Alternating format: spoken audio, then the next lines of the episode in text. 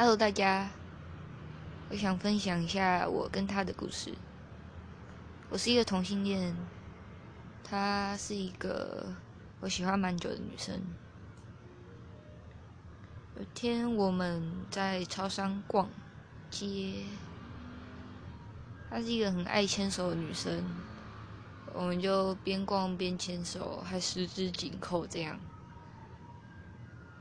这时候突然出现一个。大妈，她眼神就是看那种拍咪呀，很厌恶的表情，整个斜眼看，然后那时候就觉得超级不舒服，马上就放开她的手，然后离得超远。这时候他就说出了一句超级暖心的话，他说：“那大妈让你不舒服，那我让你舒服。”然后，然后牵起我的手。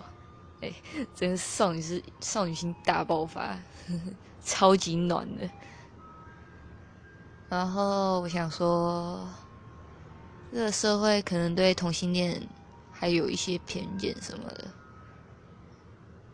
只是大家不管是谁啊，异性恋、同性恋、无性恋还是怎样的，都要勇敢做自己，真的不要太在乎别人的看法。